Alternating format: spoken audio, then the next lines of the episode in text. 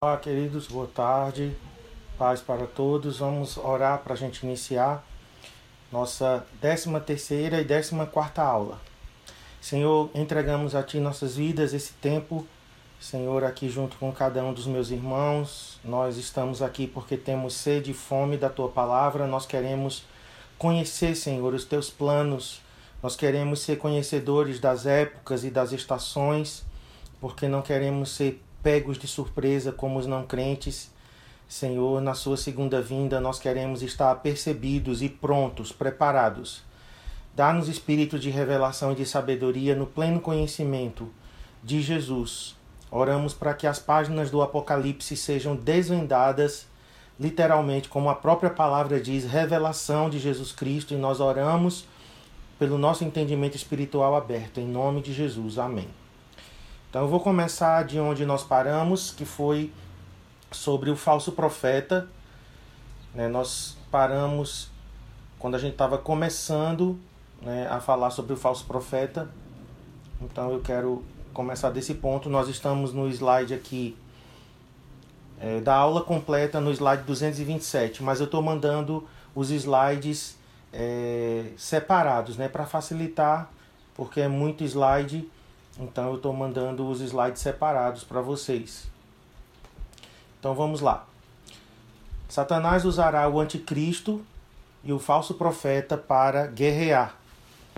Então na apostila, se você estiver acompanhando, nós estamos na lição 8, página 60, no finalzinho da página 60.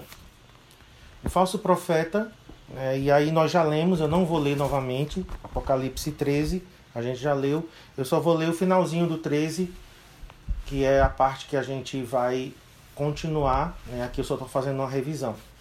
Será o líder da futura rede, rede mundial religiosa.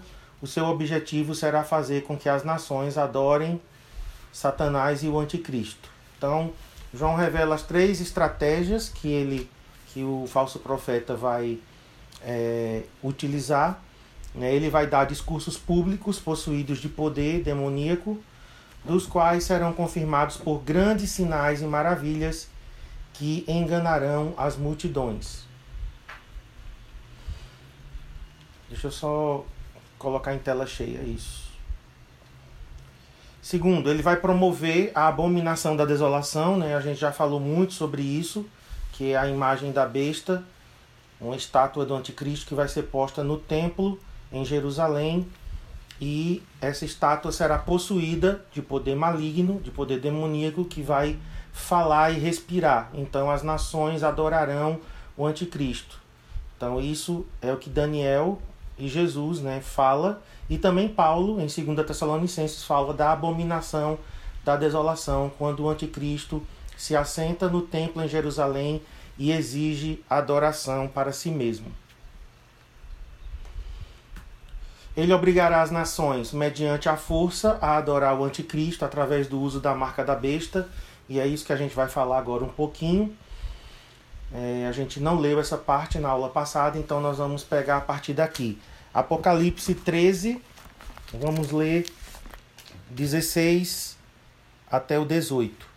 A todos os pequenos e os grandes, os ricos e os pobres, os livres e os escravos, faz que lhe seja dada certa marca sobre a mão direita ou sobre a fronte, para que ninguém possa comprar ou vender, senão aquele que tem a marca, o nome da besta ou o número do seu nome. Aqui está a sabedoria.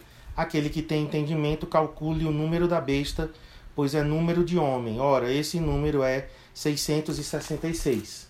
Então, é o falso profeta né, que vai obrigar as pessoas, né, mediante a força militar, a adorar o anticristo e as pessoas é, que quiserem comprar ou vender, né, como diz aqui, terão que receber a marca da besta.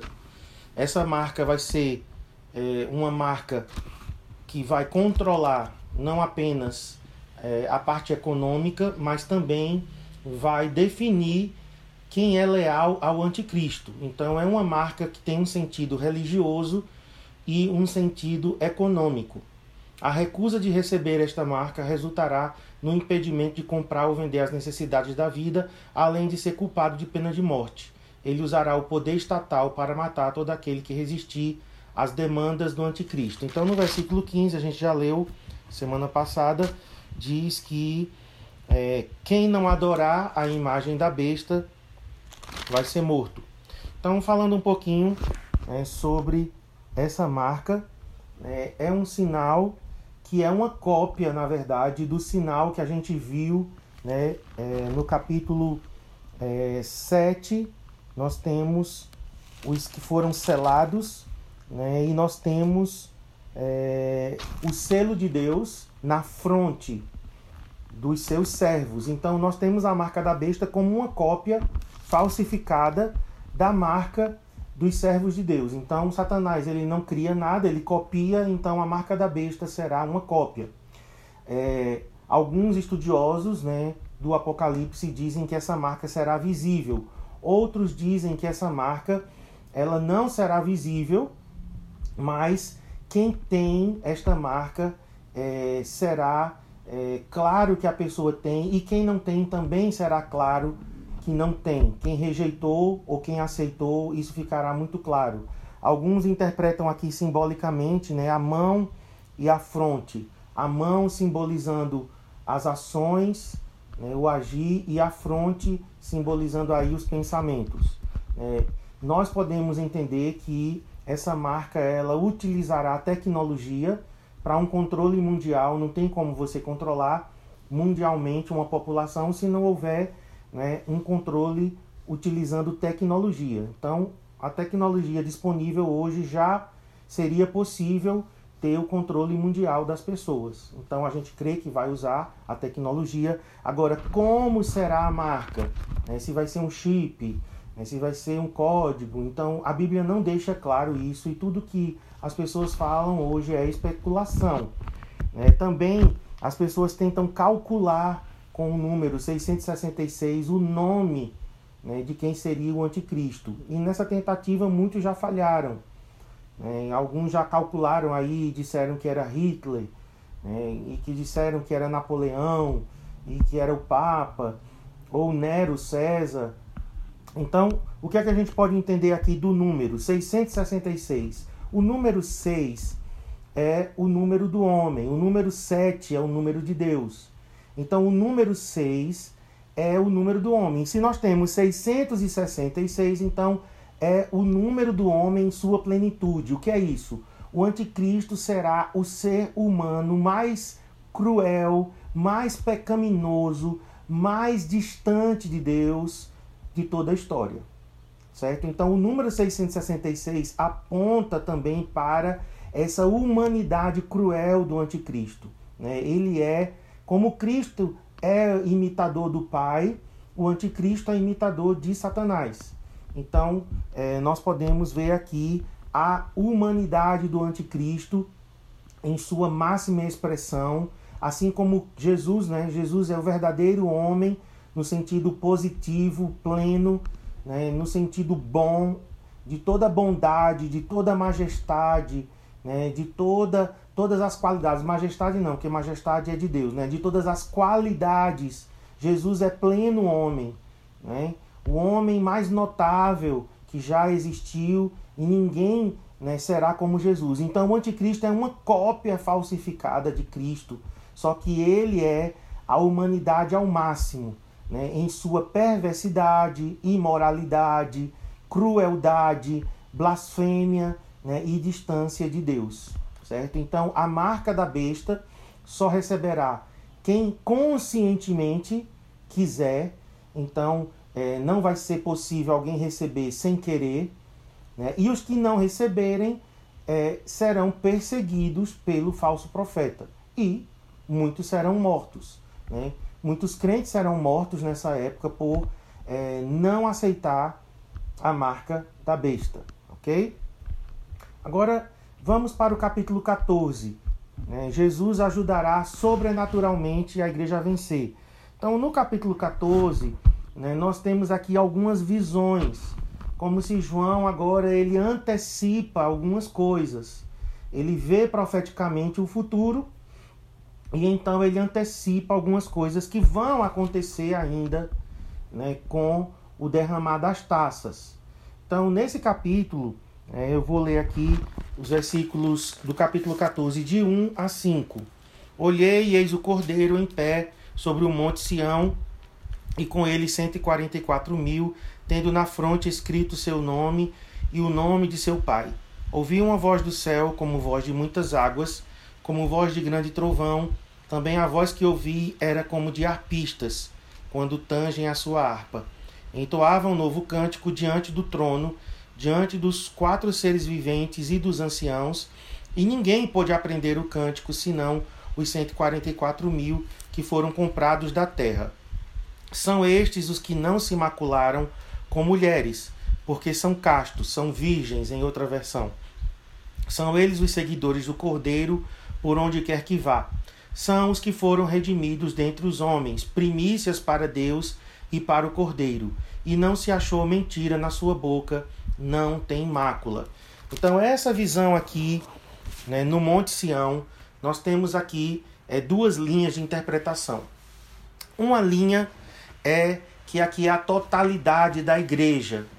Então, a gente está seguindo também aquela aula né, que a gente falou lá do capítulo é, 7. No capítulo 7 a gente já discutiu, então a gente não vai discutir mais sobre quem seria esses 144 mil, porque há, né, nós falamos de duas interpretações certo? Então, a interpretação de que é a igreja no Monte Sião, junto com o Cordeiro em pé, cantando um novo cântico. Então, essa visão, ela seria a visão depois da volta de Jesus no capítulo 19. Então, já seria uma antecipação, certo? É, do capítulo 20. Essa é uma interpretação. A outra interpretação que essa apostila segue é que esses 144 mil são cantores proféticos. Então são judeus messiânicos e esses judeus eles estarão com o Cordeiro no Monte Sião cantando né, canções proféticas, tá? Então temos essas duas interpretações, tá? Então a gente vai continuar na apostila e depois a gente volta para o texto bíblico. A mensagem de Apocalipse 14 é a ajuda sobrenatural que Jesus dará à igreja e as consequências reais para justos e os injustos. Jesus prometeu recompensar o seu povo e julgar os seguidores do anticristo. Conhecendo isto, a opção para conceder será removida e nesta postura de coração o Espírito Santo irá ajudar e ungir a igreja para andar em vitória. Então, nesse capítulo, nós vamos ter é, a igreja andando em vitória, vencendo sobrenaturalmente, e vamos ter também aqui nesse capítulo as consequências para aqueles que seguiram o anticristo. Né? Vai ficar claro aqui que Jesus vai recompensar o seu povo, leal e fiel a ele, e vai julgar os seguidores do anticristo.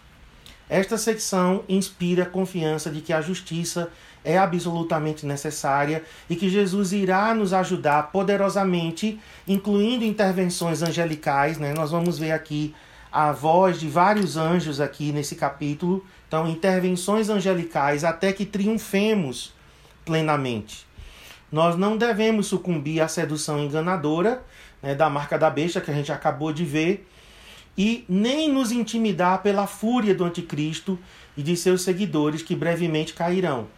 Queridos, é, por favor, todos coloquem no mudo o áudio de vocês. Por favor, nós estamos gravando a aula para não haver aqui interferência, tá bom? Então, nós não temos que ter medo da fúria do anticristo, né? não temos que sucumbir à sedução de receber a marca da besta. Esse capítulo aqui ele nos incentiva à vitória, a garantia de que nós venceremos com a ajuda de Jesus. Então, a primeira sessão eu já li aqui do capítulo 14, que é dos versículos 1 a 5. Jesus irá visitar e ungir 144 mil cantores proféticos. Estes serão um modelo de vitória em meio à perseguição. Estes ajudarão muito no fortalecimento da igreja. Através dos cânticos proféticos que liberam grande poder e revelação. Jesus estará em pé com ele sobre o Monte Sião. Monte Sião aponta para Jerusalém. Essa interpretação é uma interpretação literal, certo? A outra interpretação que eu falei, que seria a totalidade da igreja, já depois do capítulo 19, é uma interpretação é, simbólica, porque aqui nós temos literalmente 144 mil. Então essa interpretação aqui ela é literal. Estes cantores profetizarão com poder durante os últimos três anos e meio e serão selados ou protegidos pelo poder de Deus em meio aos seus juízos. Então a gente já viu lá em Apocalipse 7 né, que esses 144 mil seriam judeus messiânicos. Né? Eu não posso agora é, ler as mensagens que os irmãos estão mandando no chat. Tá? Eu só vou poder ler no final, tá bom? Então, se você está mandando mensagem no chat, eu não vou poder ler agora, tá bom? Vai ficar para depois a gente ler as mensagens. Então, no capítulo 7 de Apocalipse, 144 mil judeus messiânicos que creram em Jesus são ungidos e selados. Eles são protegidos. Então, eles aparecem novamente aqui no capítulo 14, versículos de 1 a 5. Jesus viu, desculpem, João viu Jesus em pé sobre o Monte Sião, em Jerusalém, com os 144 mil cantores proféticos. Este encontro com Jesus será similar ao encontro dos discípulos no caminho a Emaús. Né? Então, em Lucas 24, tem dois discípulos né, de Jesus, que Jesus vai ao encontro deles, e também em Atos 1,3, quando Jesus, ressuscitado, vem ao encontro dos apóstolos. E então Jesus abre o entendimento daqueles que estavam no caminho de Emaús e dos apóstolos em Atos 1:3, para que eles compreendessem as escrituras. Jesus pessoalmente irá lhes comissionar e ungir. O chamado destes pode estar relacionado com as profecias dos sete trovões. No capítulo 10, a gente viu que tinha é, a voz de sete trovões e essa profecia é, foi, foi selada. Não foi dada a João a a permissão dele revelar. Então pode ser que aqui esteja relacionado a essa profecia. Né? Esses 144 mil terão uma dedicação profunda com Jesus e possuirão grande revelação profética. Eles, no versículo 3, né, diz aqui: entoavam um novo cântico diante do trono, diante dos quatro seres viventes e dos anciãos, e ninguém pôde aprender o cântico senão os 144 mil que foram comprados da terra. Então eles aqui são arpistas que também são cantores e cantam uma nova canção e a ensinam aos 144 mil. Nós temos aqui o que? A interpretação literal de que os 144 mil são judeus messiânicos, cantores proféticos. Haverá 144 mil cantores proféticos dos 5 a 6 milhões de judeus intercessores que invocarão no nome de Deus em adoração e intercessão. Então, lá em Zacarias tem uma profecia com relação a Israel. Né? Eu quero ler aqui com vocês. Zacarias capítulo 13, versículo 9. Vamos ver aqui o que diz: Farei passar a terceira parte pelo fogo, e a purificarei como se purifica a prata, e a provarei como se prova o ouro ela invocará o meu nome e eu a ouvirei. Direi: É meu povo, e ela dirá: O Senhor é meu Deus. Essa profecia é relacionada a Israel. Então diz que uma terça parte de Israel será purificada pelo fogo. Então por, esse, por isso esse cálculo aqui, ó, de 5 a 6 milhões de judeus intercessores, né? Se hoje existem 15 milhões de judeus, então uma terça parte dá 5 milhões né, de judeus. E dentre esses 5 milhões de judeus intercessores que estarão em adoração e intercessão, nós temos então os 144 mil cantores proféticos. E eles vão dar suporte às duas testemunhas. Né? A gente viu na aula passada sobre as duas testemunhas. E esses 144 mil, eles dão suporte às duas, às duas testemunhas na intercessão profética. Jesus levantará cantores proféticos para liberar o seu poder na grande batalha espiritual, assim como fez com Josafá, ao colocar os cantores para liderar a batalha. Então, em 2 Crônicas 20, o rei Josafá, o que é que ele faz? Ele pega os cantores e colocam na frente, esses cantores na frente do exército.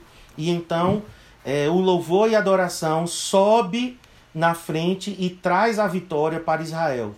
Então, é, aqui nós temos algo similar. Né? Os cantores se levantando, cantando um novo cântico, profeticamente liberando né, os juízos que virão a seguir nas sete taças. Isaías profetizou que no fim dos tempos haverá cantores proféticos nas nações que cantarão as novas canções do céu. Então, Isaías 42, né, eu vou ler agora, a partir do verso 10 até o 13, diz: Cantai ao Senhor um novo cântico, e o seu louvor até as extremidades da terra. Vós, os que navegais pelo mar, e tudo quanto há nele. Vós, terras do mar e seus moradores. Alcem a vós o deserto, as suas cidades e as aldeias habitadas por Quedá. Exultem os que habitam nas rochas e clamem do cimo dos montes. Deem honra ao Senhor e anunciem a sua glória nas terras do mar. O Senhor sairá como valente, despertará o seu zelo com um homem de guerra, clamará, lançará forte grito de guerra e mostrará sua força contra os seus inimigos. Então a gente vê aqui que antes do Senhor, né, despertar como valente, lançar forte grito de guerra e mostrar sua força contra os inimigos, há cânticos proféticos sendo liberados. Então, essa relação aqui dos cantores proféticos é algo muito lindo, porque os cantores proféticos estarão cantando o novo cântico, liberando então os juízos de Deus juntamente com a igreja e os, os judeus, como a gente viu aqui, profetizado por Zacarias, né, que haverá judeus intercessores nessa época, liberando o juízo de Deus né, sobre a terra. Agora vamos para a segunda sessão, que é Apocalipse 14, de 6 a 13. Vi outro anjo voando pelo meio do céu, tendo um evangelho eterno para pregar aos que se assentam sobre a terra, e a cada nação e tribo, e língua e povo, dizendo em grande voz: Temei a Deus e dai-lhe glória, pois é chegada a hora do seu juízo, e adorai aquele que fez o céu e a terra e o mar e as fontes das águas. Seguiu-se outro anjo, o segundo, dizendo: Caiu, caiu a grande Babilônia, que tem dado a beber a todas as nações do vinho da fúria da sua prostituição. Seguiu-se a estes, a estes outro anjo, o terceiro, dizendo em grande voz: Se alguém adora a besta e a sua imagem, e recebe a sua marca na fronte ou sobre a mão, também esse beberá do vinho da, da cólera de Deus, preparado sem mistura do cálice da sua ira e será atormentado com fogo e enxofre diante dos santos anjos e na presença do Cordeiro. A fumaça do seu tormento sobe pelos séculos dos séculos e não tem descanso algum, nem de dia nem de noite. Os adoradores da besta e da sua imagem e quem quer que e quem quer que receba a marca do seu nome. Aqui está a perseverança dos santos, os que guardam os mandamentos de Deus e a fé em Jesus. Então ouvi uma voz do céu dizendo: Escreve: Bem-aventurados os mortos que, desde agora, morrem no Senhor. Sim, diz o Espírito, para que descansem das suas fadigas, pois as suas obras os acompanham. Então, nessa segunda sessão, nós temos três, quatro vozes aqui de anjos, quatro promessas proféticas, quatro proclamações de anjos. É, e o Espírito Santo vai ungir essas proclamações elas vão ser dadas para ungir a igreja, fortalecer a igreja né, nesse momento aqui que vai anteceder as sete taças. Então nós temos é, os versículos 6 e 7. Receberemos assistência angelical e grande poder para obtermos sucesso na pregação do Evangelho a todas as nações em meio à hostilidade. Então aqui diz que o anjo vinha voando tendo o evangelho eterno para pregar aos que se assentam sobre a terra. Então, Mateus 24, verso 14, né, diz que o evangelho do reino, esse evangelho eterno, será pregado em, to em todas as nações como testemunho a todas as nações, e então virá o fim. E então, esse evangelho né, é a igreja que vai pregar e nós teremos né, sucesso. A gente vai ver né, daqui a pouco na colheita, desse capítulo também fala da grande colheita, né, que nós teremos uma grande colheita nos últimos dias. Então, esse primeiro, essa primeira voz aqui de anjo é o evangelho que vai ser pregado e nós teremos, né, obteremos assistência angelical na pregação do evangelho a todas as nações. Depois nós temos no versículo 8 a segunda proclamação profética que fala da derrota da grande meretriz. Caiu, caiu a grande Babilônia. Né? E, inclusive no capítulo 17 nós vamos ver a descrição mais detalhada da queda da grande Babilônia. Então nós podemos ter certeza que a meretriz Babilônia será derrotada, né? e isso já está proclamado aqui no capítulo 14. Depois nós temos a terceira proclamação profética, que é os versículos 9 a 11. Juízo sobre todo aquele que adora o anticristo, irá dar ousadia aos santos.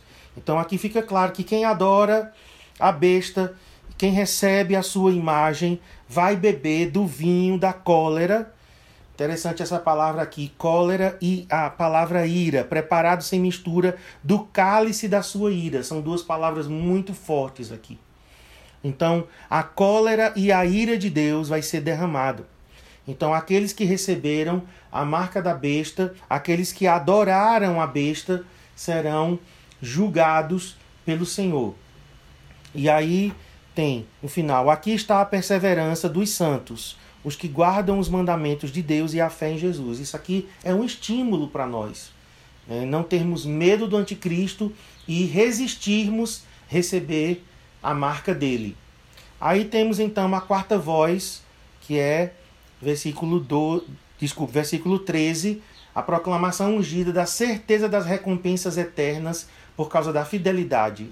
Então aqui diz: Bem-aventurados os mortos, felizes os mortos que desde agora morrem no Senhor.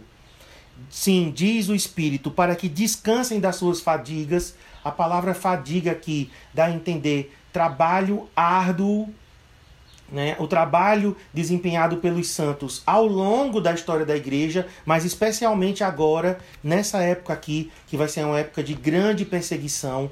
Então, os santos estarão é, agora descansando das suas fadigas, pois as suas obras, isso é muito significativo, as suas obras os acompanham. Nossas obras não nos salvam, mas as nossas obras nos acompanham para que então recebamos as recompensas eternas, se permanecermos fiéis. E temos então agora o final do capítulo 14, a terceira sessão, que é do capítulo versículo 14 até o 20. Olhei e eis uma nuvem branca, e sentado sobre a nuvem um semelhante a filho do homem, tendo na cabeça uma coroa de ouro e na mão uma foice afiada. Outro anjo saiu do santuário, gritando em grande voz para aquele que se achava sentado sobre a nuvem: Toma a tua foice e ceifa, pois chegou a hora de ceifar, visto que a seara da terra já amadureceu, e aquele que estava sentado sobre a nuvem passou a sua foice sobre a terra, e a terra foi ceifada. Então saiu do santuário que se encontra no céu outro anjo, tendo ele mesmo também uma foice afiada. Saiu ainda do altar outro anjo, aquele que tem autoridade sobre o fogo, e falou em grande voz ao que tinha a foice afiada, dizendo: Toma a tua foice afiada e ajunta os cachos da videira na terra, porquanto as suas uvas estão amadurecidas. Então o anjo passou a sua foice na terra e vidimou a videira da terra e lançou-a no grande lagar da colheita da cólera de Deus. E o lagar foi pisado fora da cidade, e correu sangue do lagar até ao freio dos cavalos, numa extensão de mil e seiscentos estádios. Então agora nós temos as duas colheitas. A primeira colheita, né, e tudo isso aqui vai ser liberado através de oração. Então nós temos a colheita das almas, que é aqui do 14 ao 16, e a colheita do pecado, que é do 17 ao 20. Então nós temos aqui 14 a 16, a primeira grande colheita, que é a colheita de almas. Então a gente crê que haverá salvação de milhões de pessoas nessa época. Mas também nós temos aqui o 17 ao 20, as uvas sendo colhidas e sendo jogadas no lagar da cólera de Deus. Então aqui são as duas colheitas, a dos justos e a dos injustos. Né? Eu acredito que aqui também é a parábola do trigo e do joio. Né? Jesus diz que no final os anjos de Deus é que iriam colher e separar quem é trigo e quem é joio.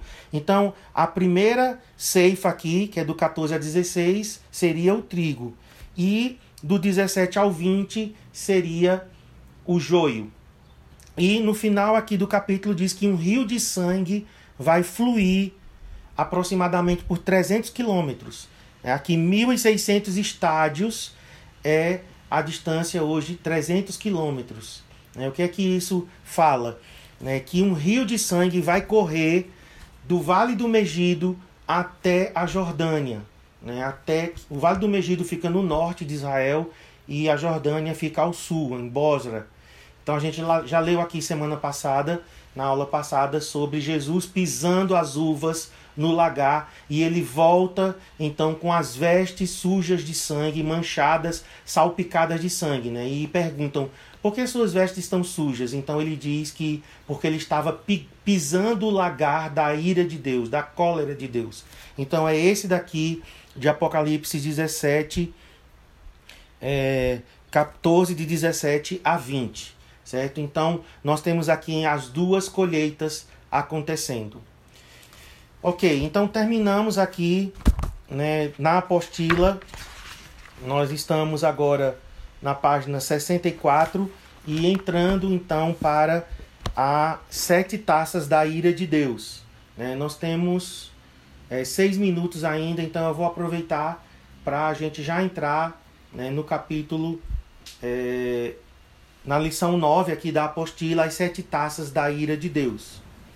Então a quarta sessão relata, revela os sete eventos de juízo que Jesus irá liberar sobre o império do anticristo à medida que marcha pela terra de Edom.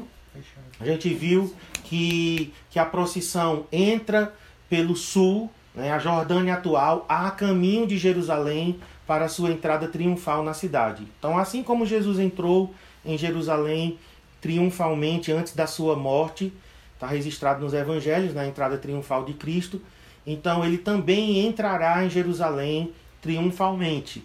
Né? Então esse drama faz parte da sua história, da história de amor de Jesus, né? da nossa história de amor com o Senhor. Ele como rei, ele entrará né, em Jerusalém. Então nós estamos vendo agora as sete taças da ira de Deus que vão é, começar com o anúncio da sétima trombeta, né? Lembrando que a sétima trombeta toca e então temos as sete taças né, sendo é, despejadas.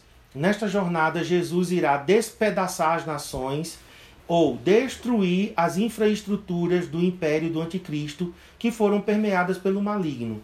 Né? As estruturas da sociedade estarão todas contaminadas: educação, mídia, entretenimento, é, economia, tudo estará permeado pelo pecado. Então Jesus ele tem que destruir todas as estruturas do império do anticristo para poder então estabelecer o reino dele de justiça.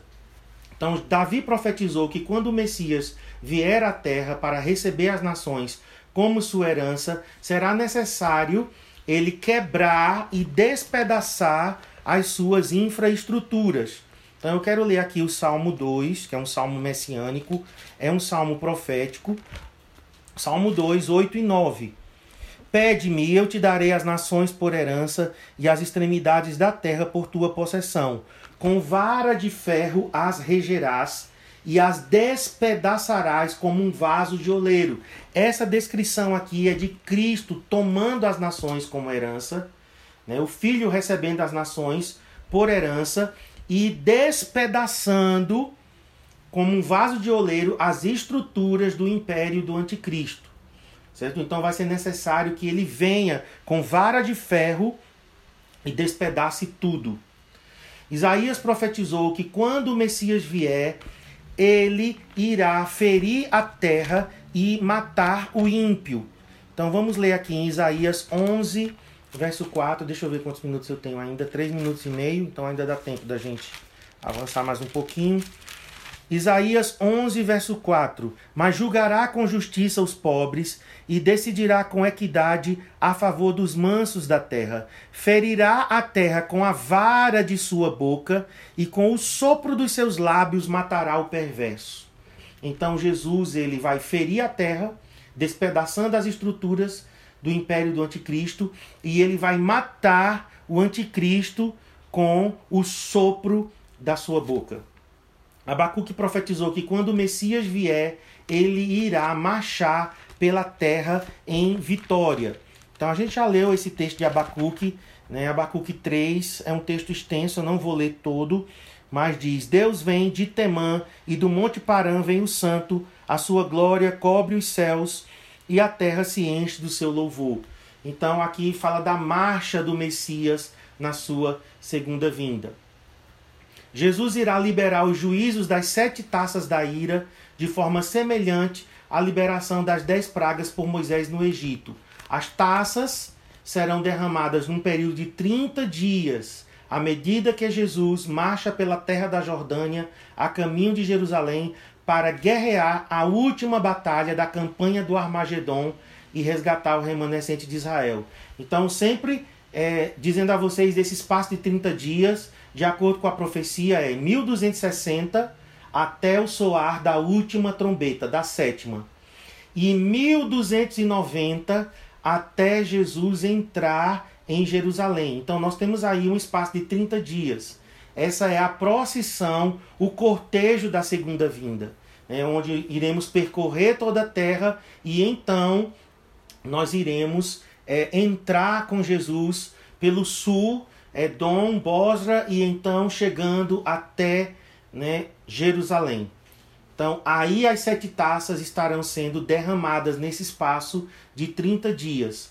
João viu os santos que venceram o anticristo cantando sobre o mar de vidro. Então, voltando lá né, em Apocalipse capítulo 15, verso 2, aliás, de 1 a 4, né, vi no céu outro sinal grande e admirável, sete anjos tendo os sete últimos flagelos, pois com este se consumou a cólera de Deus. Que esses sete flagelos são as sete taças.